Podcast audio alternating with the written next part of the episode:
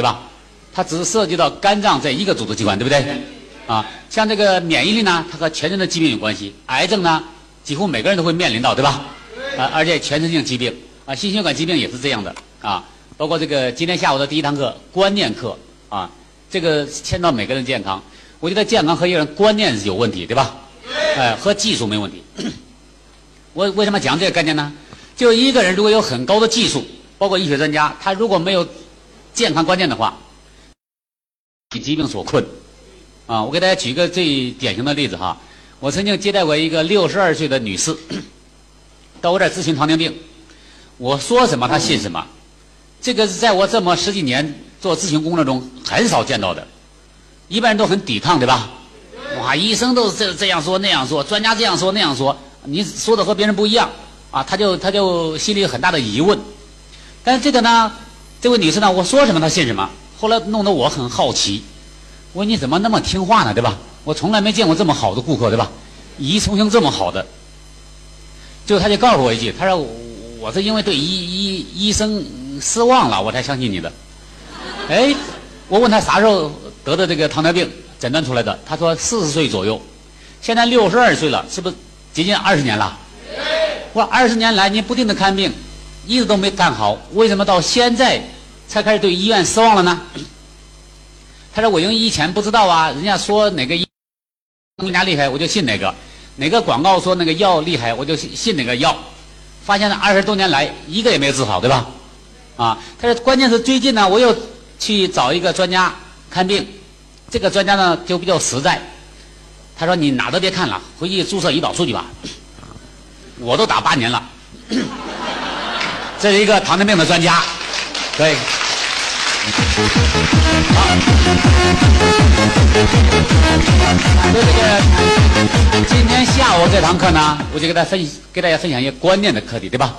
啊，这牵扯到几个最核心的概念，就是营养素、药物和疾病，它们之间到底什么关系？啊，我敢说，大家疑问最多的，如果你在市场上工作的话，大概就是这样的问题：如果营养素有用的话，还要医院干嘛？药都治不好，对吧？药都没用，营养素会管用？这是我遇到的最多的问题。那今天下午呢，我就根据这个疑问，展开跟大家分享。分享有几个核心的内容。第一个就是疾病的本质是什么？这第一个，就是疾病的本质是什么？很多人看病看来大半辈子了，不知道疾病的本质是什么。这第一个。第二个呢，甚至有部分医务工作者。职称上都已经到专家了，都没明白疾病的本质是什么，啊，抓不住这个事物的这个根本啊，抓不住事物的本。这第二个，大家想象，一个患者是糊涂的，你找这个医生就医，这个医生也是糊涂的，两个糊涂虫，你说病能不能治好？肯定治不好嘛，对吧？所以我们要理解一下这个药物的本质是什么啊？这个疾病的本质是什么？这第一个，第二个呢？药物的本质是什么？药在体内起什么作用？啊，它怎么治疗疾病的？在哪个环节起作用？为什么有些病久治不愈？大家有没有发现，糖尿病、高血压啊，像红斑狼疮，只要是慢性病，没有一个被，比如说哮喘、类风湿性关节炎，是不是这样的？牛皮癣、肾小球肾炎，只要分类分到慢性病上，没有一个被治好的。但为什么吃了吃几十年的药，这个病不能好呢？甚至还在恶化，对不对？啊，在什么地方？那我们要了解一下药物的本质，它在体内到底起什么作用？怎么起作用的？这第二个核心的问题。那么第三个呢？如果一个人想康复的话，他要采取什么样的措施才有可能康复？这三个最核心的问题。那么这三个问题如果能解决的话，对我们来讲有什么意义呢？啊，我谦虚的讲，一个人如果能把这些我讲的概念应用到实践中去。你大胆的应用的话，将来接的医疗费用可以高达百分之八十到百分之九十以上，甚至都不止，甚至都不止。所以今天下午这堂课是非常的重要，它是一个关键课。所以我希望大家我们做个配合，好不好？好，好，做个配合呢。我刚才那个听那个申总讲，要给我鼓掌，不鼓掌的话我就保留。大家放心好了。根据我和申总我们俩的交情，你不鼓掌，你打瞌睡，我都不会保留的，明白了吧？啊，好。但是呢，我我仍然希望大家呢，就是能够配合好，配合呢，不在于鼓掌，在于什么呢？在于我们能够专心致志的来听，好不好？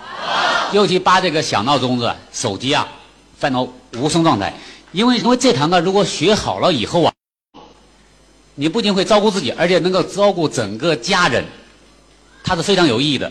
我要求我哥我姐，如果有可能的话，这堂课都要听到七次以上的，七次以上的啊，这个我不是吹牛的哈，不是吹牛的啊，因为这个太重要了。因为这观念如果深入人心的话，他们的行为就会跟着改变，对吧？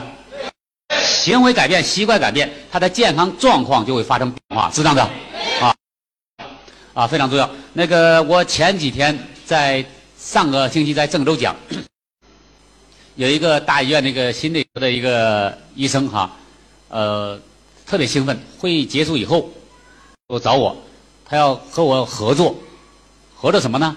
他说，他说我们做招募这个志愿者，就是患者。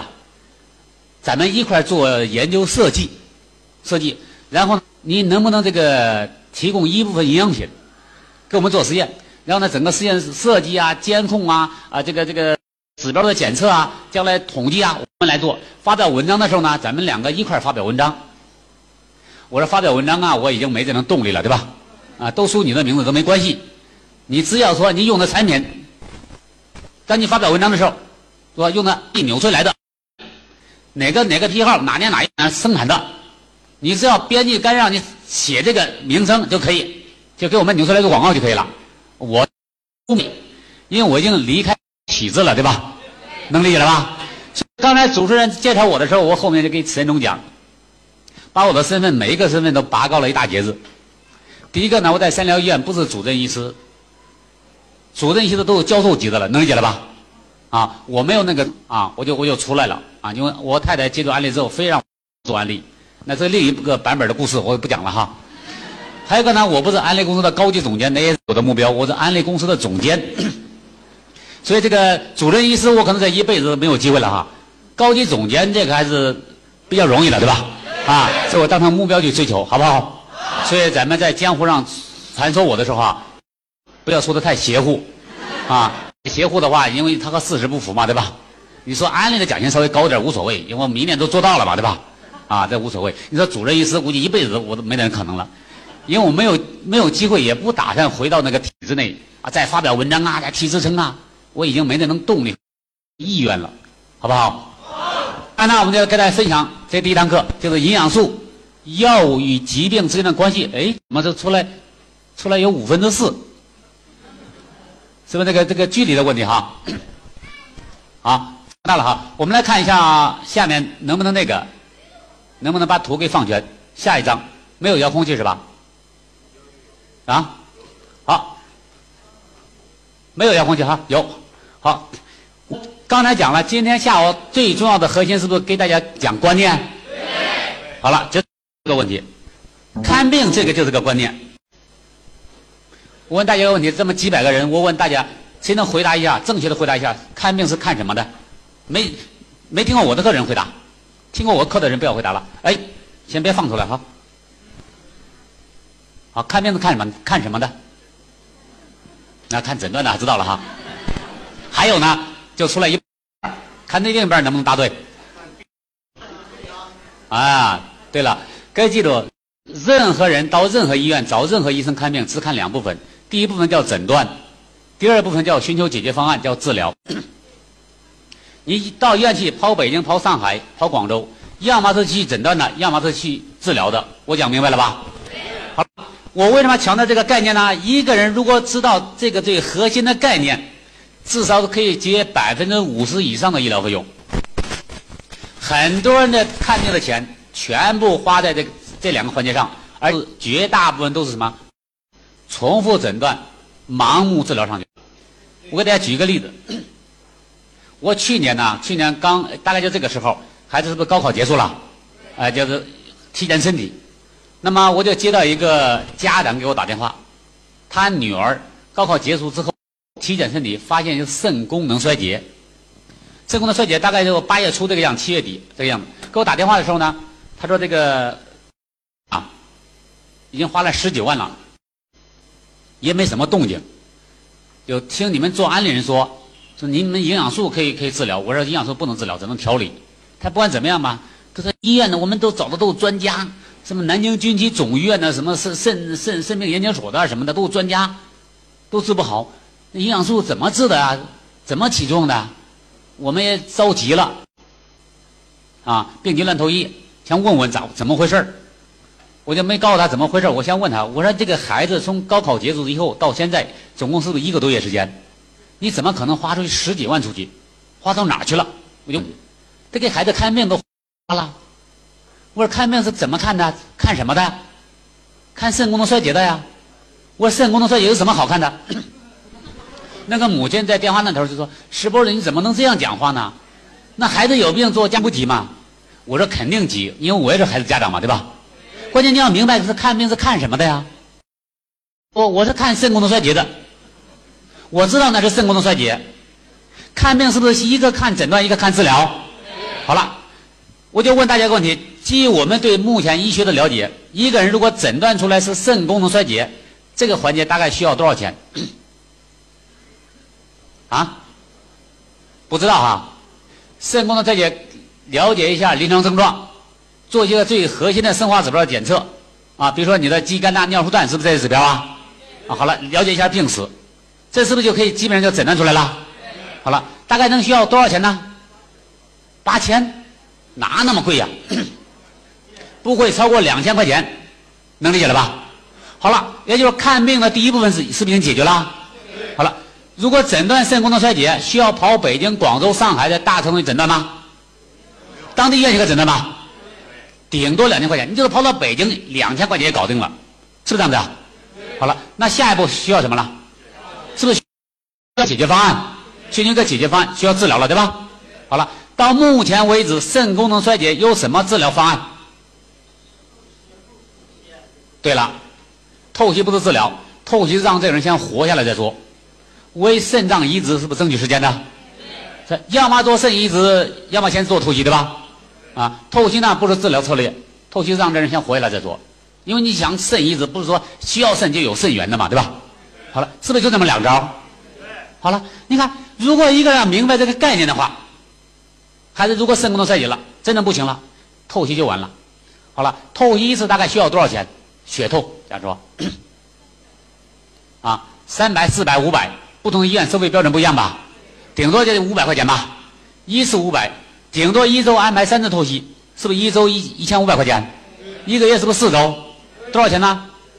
六千。那一个月是不是四周啊？四六多少钱？啊？两万多，一两万块钱吧。但是他要十几万都花花出，你说这个钱花到哪去了？不死心呐，在当地诊断肾功能衰竭，跑到南京再诊断，是不是肾功能衰竭？对吧？南京诊断也是，还不死心，再跑北京再诊断断，对吧？就这样。而且呢，到一个医院，你到跑那么远去了，如果医生说这没什么招什么药都不给你开，你心里踏实不踏实？不踏实，觉得你看对不起孩子，跑那么远，什么药都没拿，就这样。所以很多家长都不懂这些概念。所以如果懂这些基本概念的话，就可以节约大量的医疗费用。如果已经确诊，假如没有误诊的话，就是肾功能衰竭，哪都不用跑，就做透析就完了，就等着移肾移植就可以了。没有肾的话，一辈子靠。透析活着，就这么简单。但是很多人不死心，能理解了吧？啊，是这样，就会盲目治疗啊。所以这些概念都非常重要。好，下面呢来讲一下人为什么会生病，疾病的本质是什么？要想把这个问，讲我带领大家一块复习一下自然界的一个最伟大的法则，叫结构与功能相统一的法则。这个法则呢就两句话啊，前面应该有两句话。第一句话叫结构决定功能，第二句话叫功能反映结构的状态。大家在这个发这个教材上都有，对吧？好，我是先讲一下这两句话的意义。第一句话叫结构决定功能。所谓的结构决定功能，就是有什么样的结构就有什么样的功能，由类似的结构就有类似的功能，有一模一样的结构就有一模一样的功能，这叫结构决定功能。我给大家举举几个例子，比如说，我们身边有些朋友由于某种原因下肢做了截肢手术，就是两条腿啊，做了截肢手术，有的就拄了双拐，有的就坐了轮椅。大家想一想啊，或者判断一下，这两类朋友运动起来谁更灵活？拄双拐和坐轮椅的，是不是拄双拐的？为什么？哎，对了，因为双拐和这个轮椅都是为了代替两条腿的运动功能，对吧？那么既然要代替腿的运动功能，谁弄起来更灵活呢？双拐更灵活，啊，比如说我们上楼梯，对吧？二层，如果一个是拄双拐来的朋友，你上楼梯哪怕困难一些，上楼梯是没问题的，对不对？但是如果自己坐轮椅的话，能不能把自己给抬起来呢？就不能。所以双拐比轮椅要灵活得多。为什么双拐比轮椅灵活得多呢？因为它要代替腿的运动功能。那么在结构上，谁更像两条腿呢？双拐更像两条腿。所以双拐比轮椅灵灵活。好了，我们再进一步讲，这个朋友如果不是拄的双拐，他装了一对带关节的假肢，谁更灵活？假肢比双拐还要灵活，因为在结构上更接近两条腿了，对吧？好，那如果这个人两条腿是健康的原装的呢？大家有没有发现，他是不是想做什么运动就做什么运动？所以这大家有没有发现这个规律啊？是不是结构越像，功能就越像？结构越接近，功能越接近，对吧？结构一模一样，功能就一模一样，这个就叫结构决定功能。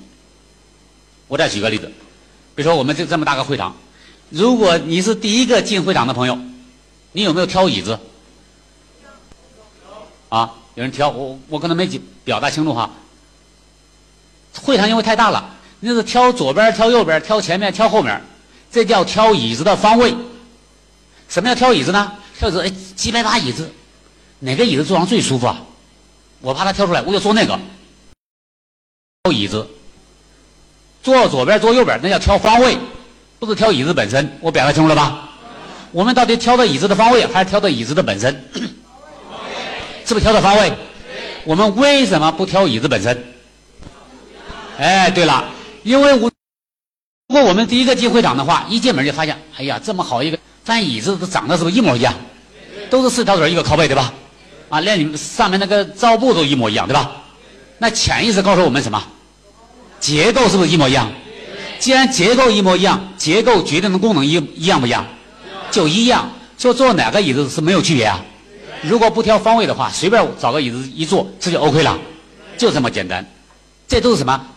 结构决定功能这个原理告诉我们做决定的，是这样的。所以你看，这个原理对我们来讲重要不重要？重要，让我们做决定的效率是不是一下子高了很多？如果我们没这种概念，说几百把椅子，哪个椅子坐上最舒服呢？我要把它给捡出来、挑出来，我们会做什么动作？每个人把几百把椅子全部做一遍，都挑出来，认为认为自己觉得最舒服那个椅子。我敢说，这一天什么事儿得干了，都在抢椅子，明白没有？但是由于结构决定功能的原理，在每个成年脑海里面。这每个人都不用挑，如果你不挑方位的话，是这样的，啊，这就是自然界最伟大的法则。我讲的什么叫自然界呢？就整个宇宙里面的它物质世界，从宏观到微观，没有任何例外。一个成年人离开了结构决定功能这个原理，他根本就没法活。尽管我们以前不知道这个原理，但是我们完全依赖这个原理活着呢。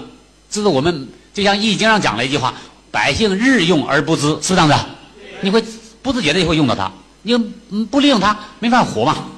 比如说我们在外面就餐，有没有用到过一次性筷子？有时候一掰开，两根筷子弯的像罗圈腿一样，见过这样筷子吧？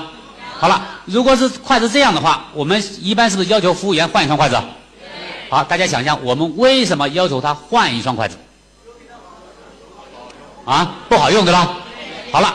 觉得它夹菜不好用，那大家再判断一下，因为我们用它夹菜确实发现不好用，换筷还没有用就就知道它不好用，是不是根本就不用用啊？就知道它一定不好用。大家想想，我都没用，我怎么知道它不好用？我对了，我们靠什么判断的？哎，对了，潜意识里面是不是有个概念？是不是结构决定功能呢？因为我们以前用过筷子，是不是都两根直直的？一看弯成那个模样。肯定不好用，对吧？因为这个原理已经深到我们脑海里面了。只是我们没有上升到理论的高度而已，对不对？好，这个就叫结构决定功能。那什么叫功能反映结构的状态呢？就是一个东西的如果功能发生变化了，那么它背后的结构百分之百的发生变化了，没有任何例外。比如说大家坐这个椅子，如果你往下一坐就摔了一跤，说明什么？啊，刚开始表现出不是结构坏了，说明这个椅子的功能坏了，因为椅子的功能是承重的。椅子设计的一般，我们成年人的体重坐上是没问题的，对吧？如果往上一坐就摔了一跤，说明椅子的承重的功能是不是发生变化了？那么站起来我们做什么呢？做什么工作呢？就检查这个椅子，对吧？哎，哪条腿坏了？怎么让我摔了一跤啊？你看表现出来的功能发生变化了，但我们找原因的时候找什么原因？是不是找到结构的原因呢？就这么简单，啊，比如说今天晚上咱们会议结束以后，回到家里去。如果孩子说：“爸爸，我们家的电视机不亮了。”大家仔细想一想，孩子描述的电视机的结构的变化，还是电视机功能的变化？是不是电视机功能变化，对吧？因为电视机是一个娱乐人的功能，有图像有声音，对不对？当这个电视机不亮的时候，说明它的娱乐人的功能发生变化了。当孩子这样描述的时候，我们作为成年人，我们检查什么呢？结构对了，就检查哪坏了？保险丝坏了？他的显像管坏了，啊，孩子天线没插好，啊，是这样子。你看，我我们就会检查他的，是吧？孩子描述的功能，我们检查背后的结构，为什么呢？因为功能反映了结构的状态，对吧？功能发生变化，背后结构是不是一定发生变化了？就这么个道理。像大家很多人私家车，如果明天星期天有朋友想借你的车，你到青岛办事儿、济南办事儿，如果不想把车借给他，是不是要找借口啊？找什么借口？啊，你看，都会找借口，对不对？啊，你拒绝别人总得会找个借口吧？但是不管你找什么借口，如果把所有的借口高度概括分类的话，所有的借口概括起来只有两大类借口。第一大类，你描述汽车的结构发生变化；第二大类，你描述汽车的功能发生变化。除此以外，再没有别的借口。高度分类的话，比如说，你说对不起，我车跑不起来了，描述了结构的变化还是功能变化？对了，功能变化嘛，因为汽车是一个高速运转的交通工具，对吧？当你描述它跑不起来的呃运转的功能变化，那这个朋友如果没有意识到我们在委婉的拒绝他，他下一步怎么问？哪坏了？他问哪坏的？问什么的？是不是问结构的？他就问结构哪个零件坏了，对吧？哪一部分坏了？你看，我们描述功能变化，在朋友脑海里面把它换算成什么变化了？在他脑海里面不到一秒钟。立马就换成成结构变化了，对不对？好了，如果我们不是这样拒绝他，我们换一种方式说：“对不起，我的车刹车片坏了。”我们描述的结构变化是功能变化，是不是一个具体结构的变化？这个朋友还敢不敢接？他为什么不敢接了？因为你话音一落，在他脑海里面立马就把它换算成什么变化？对了，刹车功能的丧失嘛。上高速路危险不危险？他自然而然就就不敢接了，明白吗？好，你看，这对我们人有没有保护意义？有啊，结构决定功能，功能反映结构状态，我们全指望这个原理活着呢。看来他说那那我让我用一天，那不是找事儿吗？是不是这样的？他当然就不敢用了嘛。只要是思维是正常的，都不敢用这辆车，明白了吧？因为全指望这个原理活着的，因为这个原理对我们来讲还有保护意义，对不对？啊，好，这是自然界最伟大的法则。那么这个法则在医学上。有什么意义呢？这个牵到疾病的本质。我们来看，我们到医院看病，我刚才讲了，只有两两个工作，第一个是不是叫诊断？第二个叫治疗，而且这两个逻辑关系一定是先诊断后治疗，对吧？啊，这个逻辑关系不能混淆的，一定先诊断后治疗。好了，我们就来看一看，当一个人到医院看病，第一步诊断的时候，医院是怎么诊断的？我们经常说谁谁谁得什么病了？我们家同事呃，我们单位同事谁得什么病了？我们家有个亲戚谁得什么病了？什么叫病？疾病的本质是什么？一个人到医院看病，第一步诊断，医生是怎么诊断的？好不好？好，首先是当一个患者挂完号，进入到医生的办公室，这叫医患关系开始建立起来了，对吧？患者见到医生，医生见到患者，相互之间要打招呼。根据我们的经验，医生跟患者打招呼都怎么打的？如果你第一次见医生的话，怎么啦？哪不舒服啊？一般都这样问的吧？啊，这是全国的医生的口头禅，对不对？好，大家想一想，当一个医生问怎么啦？哪不舒服啊？在医生的脑海里面，他重点问的患者的身体结构的变化，还是患者身体功能的变化？啊，很多朋友回答的功能。他问的怎么了？哪不舒服啊？这句话是个口头禅。这句话如果完整表达、科学表达，应该这样表达：你这位患者，因为不是患者不会到医院去嘛。我们身体有八大系统：消化、呼吸、循环、泌尿、生殖。每个系统里面有很多组织器官。你是哪个系统的哪个组织器官有毛病了？哥，你如果这样问的话，老百姓能听懂吗？他要给他沟通，是不是要用他能够听明白的语言来沟通啊？这就变成口语化，怎么啦？哪不舒服啊？对吧？好，那大家想一下，他重点问的结构还是重点问的功能？对吧？重点问的患者是不是身体结构？那患者一般怎么回答的呢？我们都做过患者，有没有给大夫回答？大夫。我十二指肠球部不舒服，啊，我的输卵管左侧输卵管那地方堵了，有没有这样回答的？没有，一个这样回答的吧？都怎么回答的？啊，头晕，头晕，头疼，难受，恶心，肚子疼，牙疼，是这样？好了，发烧，闹肚子，对吧？吃不下去饭，啊，大家有没有发现，当我们描大腿的时候。我们描述的身体结构的变化，还是身体功能的变化？功能的变化。但大夫重点问的是什么？大夫重点问的结构，我们回答的是功能。大家有没有意识到，这是典型的所答非所问？大家想象，一个问结构，一个回答功能，简直驴唇不对马嘴，对呀。假如你问石博士，你什么时候到的这个烟台？我说我刚吃过饭。他你觉得烟台这几年发展怎么样？我就回答我说我姓石，这是不是所答非所问？你说这家伙傻了，别理他了。但是我们到医院看病的时候，我说你第一次看病哈，还不知道自己什么病的时候，这叫手诊，对不对？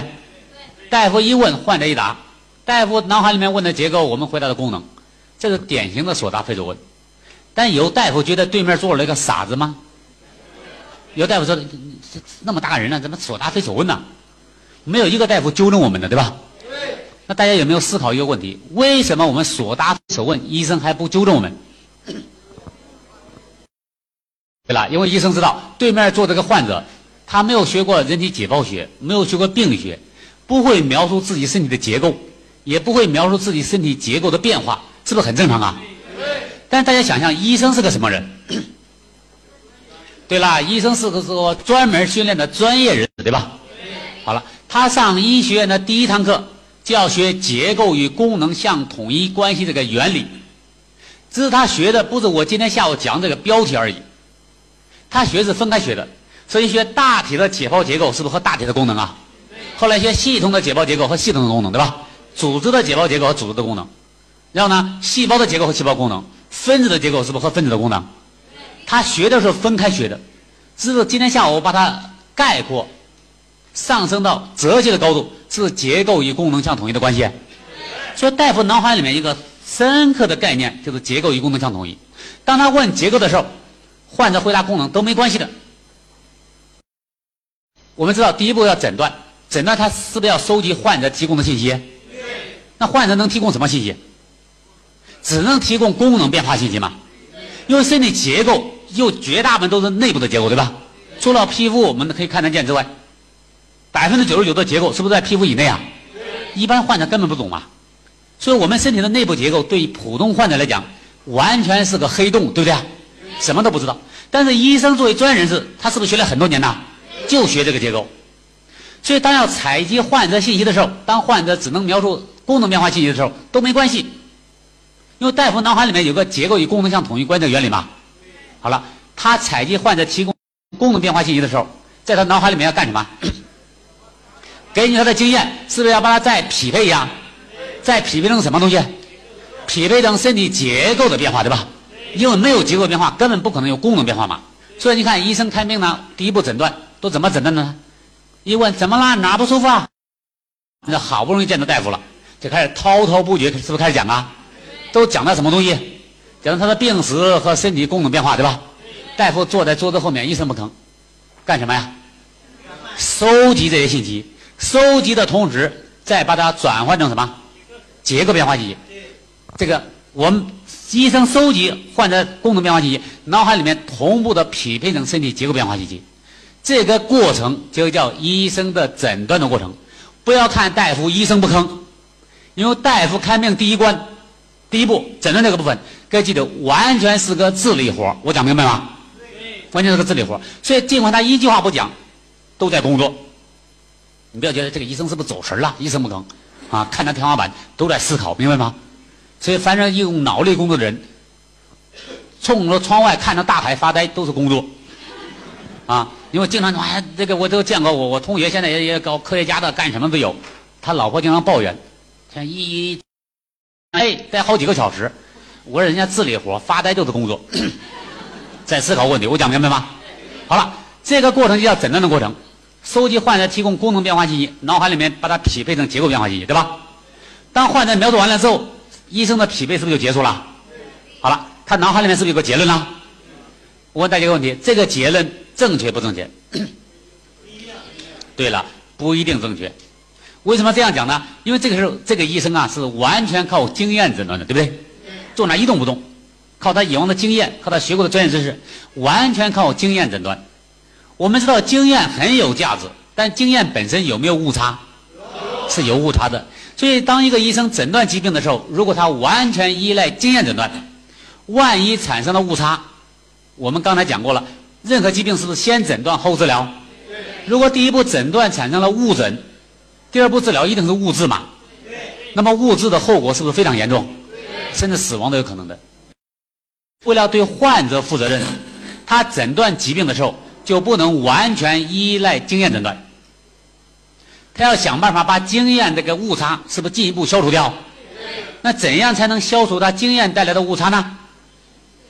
哎，对了。再用目前科学发展很快，目前已有的诊断手段，是不是再验证一遍？哎，再说尽量把他经验的误差再消除掉。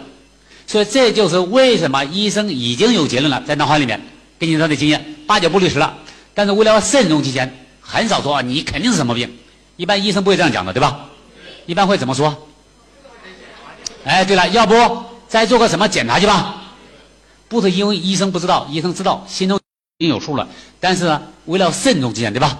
为了对患者好，怕误诊，再让患者再做其他检查，再给他的经验的诊断，是不是再验证一遍？好了，那我问大家个问题：大家都做过什么样的？啊？啊？啊？每个人做的检查是不是都不一样啊？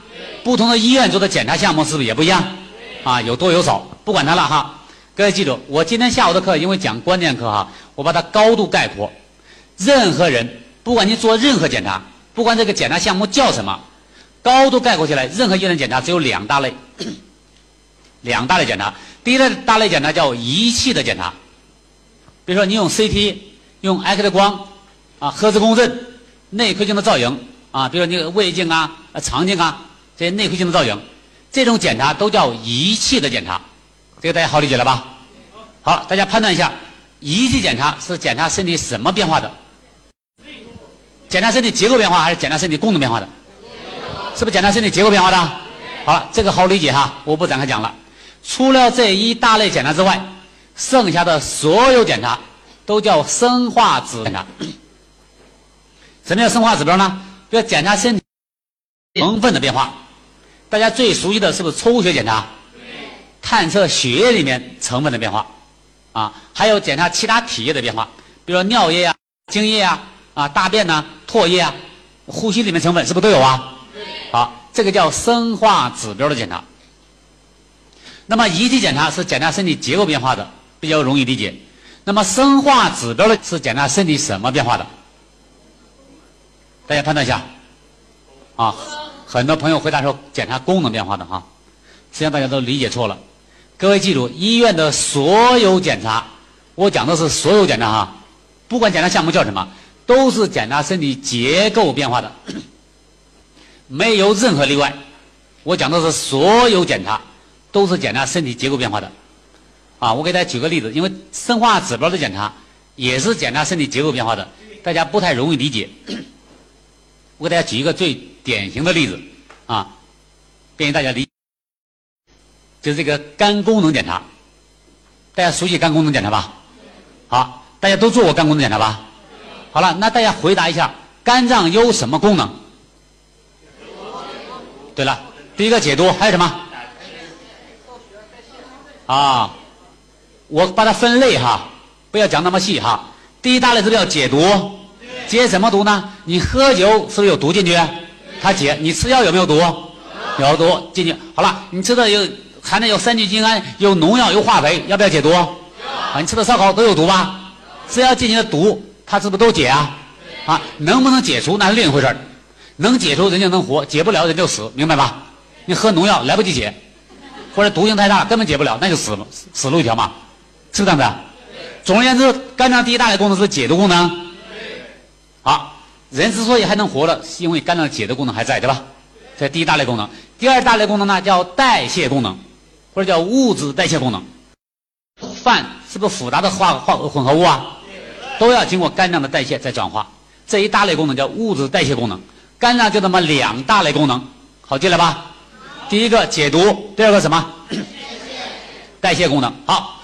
既然明白肝脏这么两大功能，那大家判断一下：当我们到医院做肝功能检查的时候，我们要做什么检查？结构检查。结构检查。我刚才讲了，肝脏什么功能？解毒和代谢，对吧？那我们要到医院做肝功能检查，应该检查什么呀？哎，对了，分别检查一下肝脏的解毒功能怎么样，是肝脏代谢功能怎么样？因为肝脏就这么两大功能嘛。好。那再大家再回忆一下，谁在医院做过你的肝脏解毒功能检查的？没有。谁在医院做过你肝脏代谢功能检查的？没有。有没有做过说解毒？我我我做过，我肝脏功能、解毒功能和代谢功能分别检查过了。那解毒功能证明白酒一般五三度以下的我能解，五十三度以上的高度酒我都解不了了。有没有做过这样检查？没有。说什么药的毒性我能解，什么药的毒性我就不能解了？有没有？能不能做这样检查？为什么不能？哎，对了，如果你把你要证明这个肝脏解毒功能怎么样，是不是要把一些有毒物质弄到肝里身体里面，观察一下肝脏能不能解毒？如果肝脏能解毒还好说啊，如果肝脏不能解毒呢？要 game over 就死掉了嘛？啊，你证明一下我这个毒我不能解，但死了还有意义吗？就没有意义。所以大家有没有发现，肝脏的解毒功能是不是客观存在？但它能够被探测吗？不能被探测。不是所有东西存在东西都可以检测的，都可以用指标来表达的，明白吗？我给大家举个例子，大家有没有良心？有良心吧？你给我证明一下良心多大？什么体积？什么重量？什么气味？什么密度？能不能用数量来表达？但是我们是不是都有啊？那我怎么知道这个人良心怎么样呢？看他表现。哎，对了，看行为，而不是直接探测良心本身。我表达了没有？通过他的行为，是不是间接反映这个良心怎么样？如果他经常干的好事多，是不是良心好啊？他经常干的坏事多，是不是良心坏啊？不是探测的良心本身，而是观察他的行为，通过行为来间接的反映良心的怎么样，对不对？肝脏的两大功能也是一样的原理，尽管两大功能客观存在，但是不能被检测，对不对啊？那怎么办呢？科学家想了一个办法，用其他东西来反映这两大功能。比如解毒也是一样，没法直接探测解毒功能怎么样，代谢功能也是这样啊。你我没法检测，同样的鸡蛋，我蒸着吃、煮着吃、我煎着吃、炸着吃，我肝脏怎么代谢的？你说我我炸着吃好，煎着吃好？如果每个人的肝脏功能都这样弄一遍，才知道这食物怎么加工才好，人一辈子没法活了。就像咱们一笼面，是这样的，人怎么活啊？是这样的，所以这个。是没法直接探测的，那科学家就想了一个办法，说那怎么反映这两大功能呢？经过研究，对了，就发现肝脏里面有一个指标，这个指标平时是比较稳定的，这个指标叫什么呢？就叫转氨基酶。大家在医院检查肝功能的时候，都检查什么指标？是不是转氨酶这个指标啊？不是检查的解毒和代谢功能这些指标，对吧？而是检查的转氨酶这个指标。为什么检查的转氨酶这个指标呢？因为转氨酶这个指标在健康人身体里面是比较稳定的，没什么变化的，除非有病。好了，那要讲到这个转氨酶这个指标，就要讲到转氨酶是怎么回事它在肝脏里面起什么作用，干什么用的？那讲到这儿呢，就要讲到一个我们人体需要的最重要的一大类营养素是什么？是不是蛋白质？好了，那么蛋白质是不是由氨基酸组成的？蛋白质和氨基酸的关系是什么样的关系？啊，很简单，就是整体和部分的关系，对吧？啊，我给大家举个例子吧，像那个珍珠项链和珍珠的关系，就叫整体和部分的关系，对吧？好，那么如果把珍珠项链当成蛋白质的话，每一个珍珠就是一个氨基酸，这个好理解了吧？氨基酸如果没有串起来，就叫氨基酸；串成一大串，就叫蛋白质了。好了，就像砖头一样，一块一块砖头叫砖头，都弄好了砌好了，这不叫砖头，这叫一堵墙。但这堵墙就是由砖头组成的，这好理解了吧？好，那么人需要的是蛋白质，对不对？人吃的自然界的食物供应也是以蛋白质的食物供应的，就是一一一串一串的供应的，对吧？但是我们消化道吸收的时候呢？对啊，它要变成氨基酸是才能吸收啊。所以在消化道里面有个反应，有个酶把这个氨这个蛋白质呢，那么链条啊一个个切下来，一个的氨基酸才能吸收。吸收完了之后呢，运输到肝脏里面来，肝脏再根据身体的需要，把这个氨基酸再重新排列组合。这个大家好理解了吧？再重新串串起来。好，那么这个过程呢，就叫氨基酸在体内重新合成蛋白质的过程。那么这个反应呢，其中要需要酶参与，对不对？就要转氨基酶把两个氨基酸连在一起，每两个氨基酸连在一起的时候，其中有一个氨基是多余出来的，要把这个氨基转移走，合成尿素。大家知道我们小便里面是不是有尿素？这个尿素就是从肝脏里面出来的，尿素不是肾脏里面出来的。我们肾脏只有一个功能，叫过滤的功能，啊，没有分泌的功能，只有过滤的功能。就这个为什么要这个把氨基合成尿素呢？因为氨是个有毒有害物质，如果不把它转移成合成尿素排出体外，这个氨随着血液循环就跑到大脑里面去了，造成我们神经中毒。大家有没有听说过或者见过严重的肝病？并发症叫肝昏迷。肝脏里面是没有神经的，肝脏怎么会昏迷呢？所以不是肝脏本身昏迷，是因为肝脏的转氨基能力能力下降了，大大下降，大量的氨跑到大脑里面。造成大脑昏迷，然后大脑的神经呢受损，你的情感、你的记忆啊，全部给消掉了，就像一个一大的翅膀给格式化了一样，能理解了吧？那是一种非常严重的并发症。所以在肝脏里面这个反应，把氨基转移走合成尿素，这个反应重要不重要？重要，非常重要，极端重要。那么谁来催化这个反应呢？就是转氨基酶。不同的氨基有不同的转氨基酶，对吧？但笼统的叫成转氨酶。所以转氨酶是一个大是一个大类，对吧？所以我们在医院经常检查的呢是谷丙转氨酶和谷草转氨酶，是不是这两类啊？好了，所以大家就明白了。我们到医院做肝功能检查，不是检查的肝脏功能本身，对不对？而是检查的转氨酶这个指标，对吧？用这个指标来反映肝功能怎么样，对不对？好了，既然明检查的转氨酶来反映肝功能，那下个问题就变成如何才能检测到转氨酶呢？我刚才讲半天了，转氨酶在哪里面的？是不是肝细胞里面的？好了，大家想象，如果一个人的肝脏是健康的，是好的，肝细胞是完整的，我们要想探测这个人的转氨酶怎么样，应该怎么探测？啊？验血？我刚才讲了，转氨酶在哪里面的？肝细胞里面嘛。你想探测转氨酶怎么样，应该怎么办？对啦，你把肝细胞拿出来看看吧。我看里面有多少转氨酶，对吧？但是实际上，我们到医院检查转氨酶的时候，医院是这样检查的吗？一家医院是这样探测的，都怎么探测的？啊，别尿不是，是不是抽的外周血啊？验血。本来这个转氨酶在肝细胞里面的，肝细胞如果是健康的、完整的，外周血里面有没有转氨基酶？嗯？我给大家举个例子吧。假如说我们这个会场是一个干细胞。完整的干细胞，如果我们的门窗玻璃隔音效果非常好的话，我们在里面讲话，外面能不能听得见？是不是听不见呢？也就是外面的分贝在理论上讲应该是零，对不对？我们的转氨基酶都在干细胞里面，如果干细胞都是健康的、是完好的，外面有没有转氨酶？没有，没有的话，你抽外周血能不能探测到转氨酶？就不能探测到，不能探测到。健康人的转氨酶的正常值应该是多少？是不是应该是零啊？但是实际上，我们到医院检查身体的时候，没有一家医院给转氨酶的正常值是零的，是不是这样的？是不是都给一个范围？这范围是多大？零到四十左右，对不对？你看是不是就很奇怪呀？本来理论上讲，他健康人的正常值应该是零，对吧？但是医院都给一个范围，不是给个零，说是零到四十的范围。那大家想一想，为什么？本来应该是零的，对吧？为什么会给个范围呢？我给大家讲一下，理论上讲应该是零的，为什么不是绝对是零呢？因为我们的肝脏组织非常大。有多大呢？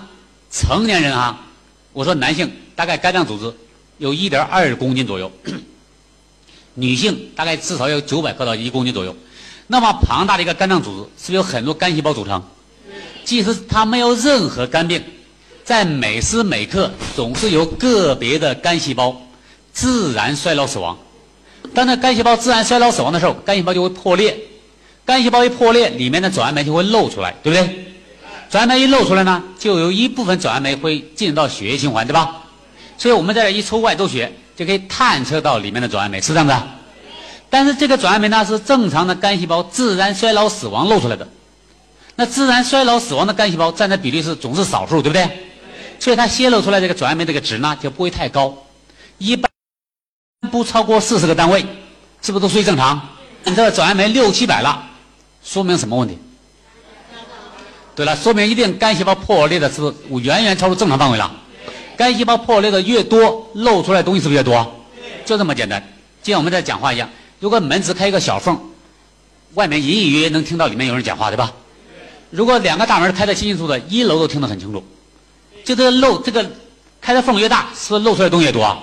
就这么简单。所以通过转氨酶这个指标，探测什么变化的？对了，就反映肝细胞结构变化了嘛？它是个微观结构的变化，对吧？是通过理论是不是推理反推出来的？对。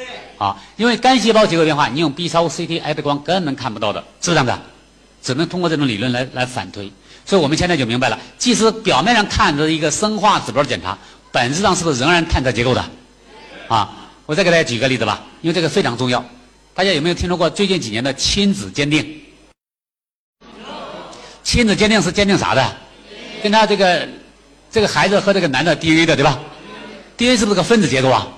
一检测哦，两个相符率百分之九十九点九九九，啊，就说明这个男的是这个孩子的生物学父亲，是不是这样的？啊，就这么简单啊！你不承认是另一回事儿但生物学上就你的种，就这么简单啊！所以你看，整个这个这个微观结构、分子结构，是不是都都探讨结构的？都在用到结构啊这个概念。好了，我们现在也明白了，医院不管什么检查都检查什么变化的？是不是结构变化的？啊，这是医生，不管你开的单子叫什么名字，都是检查结构变化的。啊，当医生说给你做先做个什么什么检查吧，患者说那行啊，医生根据实际情况啊开的有的是仪器检查，有的生化指标检查。我们现在明白了，都探测身体结构变化的。当这个患者拿着一大堆检查单子要走的时候。大夫一般在后面还会再交代一句，说检查结果出来以后，你再回来找我，是不是这样讲的？回来找他干什么？啊，对了，是不是要确诊呢？因为这个疾病诊断有没有结束？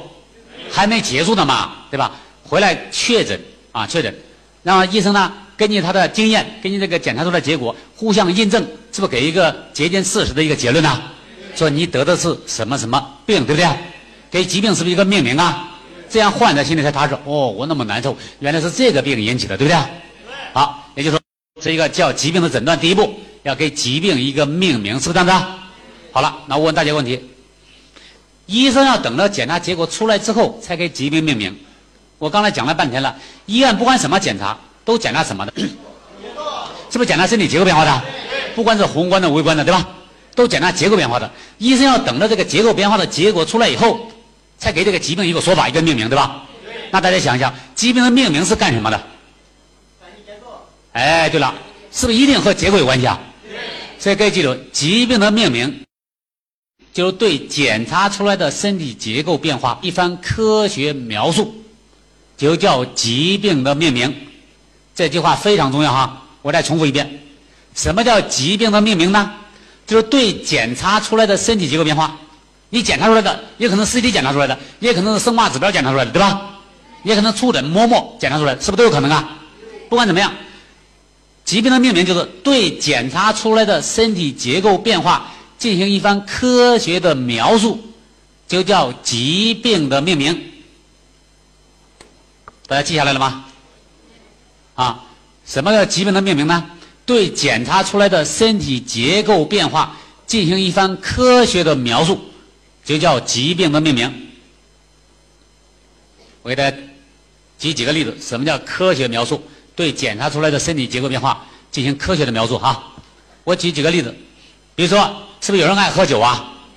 好了，假如你爱喝不喝白酒，晚上喝了两瓶白酒，最后呢，就疼得满地打滚是不是跑到医院去了？医院是不是先诊断后治疗？他诊断是要采集病史啊。你肚子疼，满地打滚这都是症状对吧？还问你病史，哎，好好的怎么肚子疼啊？你又喝了两瓶二锅头，那喝到哪去了呢？大夫知道，咕嘟就喝到胃里面去了，在胃里面一待，是不是待很长时间呢？那那大夫首先怀疑，那可能胃有毛病吧？那做个胃镜检查吧，胃什么毛病呢？隔着肚皮谁也看不看不出来，对不对？说下个胃镜吧，一检查胃上有个大窟窿。好了。这是不是医生看到的电话？好了，你最后你做了胃镜之后，又问大夫：“大夫，你做胃镜检查看到什么了？”大家回答一下，医医生看到什么了？啊？医生哪看到胃穿孔呢？医生是看到胃上有个大窟窿。医生看到胃胃上有个大窟窿，是不是结构的变化？但大夫说的说，他有没有说你你胃上有个大窟窿？他一般看到这样说的。他一般会怎么说？你胃穿孔，明白吗？胃穿孔就是胃上有个大窟窿的科学表达。我讲明白没有？为什么要科学表达呢？因为不科学表达，可能是同样的事情，但每个地方说的都不一样，一直容易造成歧义。你哦，我在当地走的是胃穿孔，我要到另一家医院，跑到上海检查去了，胃医上海医生不知道胃穿孔啥概念。因为他不这样讲，比如说咱们山东可能是胃穿孔，你到河南可能胃上有个洞，你到山西可能胃上有个窟窿眼儿，你到别的地方可能有个有个坑，是不是都有可能的？好了，所以大家没有发现，同样的事情如果不同的描述的话，是不是觉得不知道怎么回事了？好了，如果有个科学命名，凡是这种情况，不管你是喝酒喝的啊，还是胃溃疡弄的，只要胃有个这样的窟窿，都一律叫成胃穿孔。是不是就知道本质了？所以胃穿孔就是胃上有个大窟窿的科学表达，我讲明白了吧？啊，在在我在这个给大家举个例子哈，什么叫科学表达哈？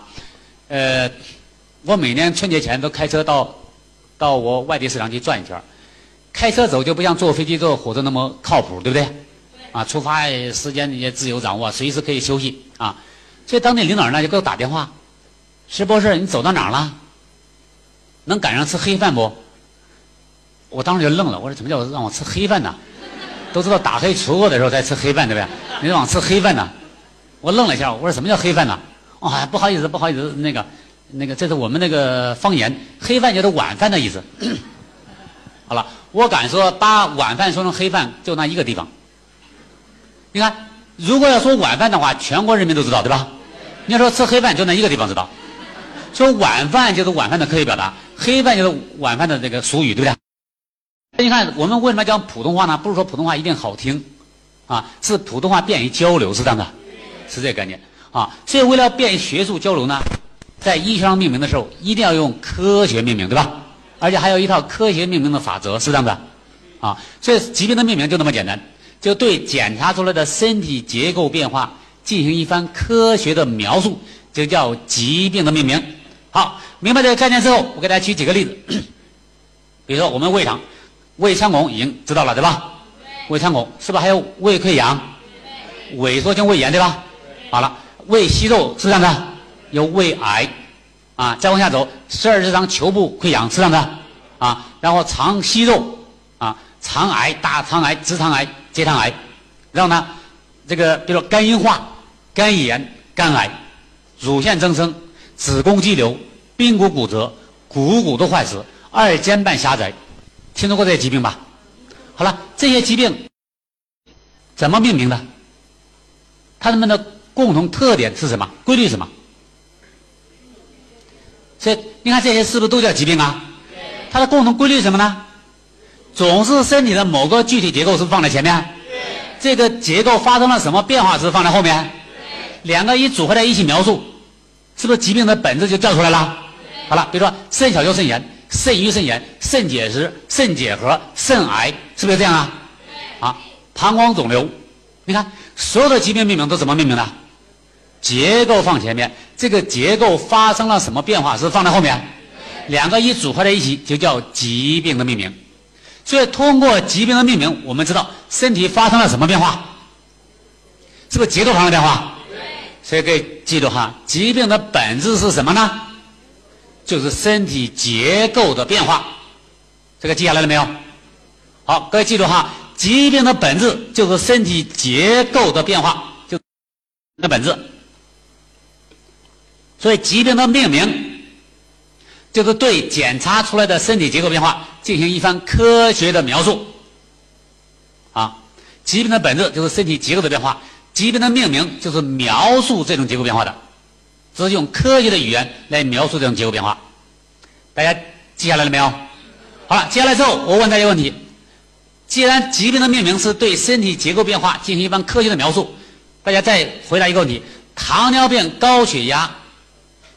红斑狼疮、哮喘、牛皮癣，是不是疾病？啊？你看，观念课啊最难讲，因为你提出任何一个问题都会引起争论。好了，糖尿病、高血压，这是最典型的。红斑狼疮是不是病？不是病的本质是什么？是不是结构进行一般科学的描述？这个名字只要一叫出来，我们就知道哪个结构发生什么变化了，对吧？比如说二尖瓣狭窄，你不知道二尖瓣在哪，医生知道二尖瓣在哪，是这样的。我们今天晚上就会讲二尖瓣，是这样的。髌骨骨折，你不知道髌骨长在哪，是不是医生知道长在哪？他也知道这个具体结构。所以你看，这个病只要一叫出来，我们知道是身体哪个结构，是不是发生了什么变化？那么糖尿病这三个汉字的组合，高血压这三个汉字的组合，它们组合在一起描述的时候，通过这三个汉字的组合，我们能不能看出来身体哪个结构发生了什么样的变化？能不能看出来？根本看不出来。也就是说，糖尿病有没有描述身体结构的变化？高血压有没有描述身体结构变化？红斑狼疮有没有描述某个具体结构的变化？没有。既然没有的话，它是不是病？各位记住啊，不是凡是病一结构变化，因为疾病的本质就是结构变化，对不对？所以各位记住，糖尿病、高血压、红斑狼疮，当然还有很多哈。对了，它不是病。所以，如果一个人把糖尿病、高血压、红斑狼疮当成病去治疗的话，就永远治不好，因为它根本就不是疾病本身。疾病一定是结构变化，对吧？那么他们是什么呢？对了，是一个症状。所以糖尿病、高血压、红斑狼疮这些疾病，当然还有很多哈，后面会讲，都不是科学命名，是典型的习惯命名。什么习惯呢？有不同的习惯命名，它只是用症状这种习惯来命名疾病而已。所以他们不是疾病本身，啊，那么症状和疾病有什么关系呢？症和病有什么关系呢？咱们经常说是病症病症，啊，很没有人说症病症病的啦？都是病症，病症是不是都这样描述的？为什么要这样描述？因为他们俩有密切的关系。什么关系呢？病是症，症是病的表现。症病是症的基础。一个人身上有病，背后是一个身上有症的话，背后是不是一定有病？但是有病的时候不一定有症，大家好理解了吧？他们俩是这样的关系，所以他们俩密切关系。所以很多。这个命名的时候呢，习惯上用什么？用症状来命名疾病，我表达清楚了吧？但是我们现在听了我的课知道了，症状命名的都没有反映出疾病的本质，对吧？而且没有反映出疾病的本身。你不能把症当成病去治疗。以前老百姓讲到对症下药，只对了一小半而已，明白吗？光把症消除，病有没有改善？不一定改善。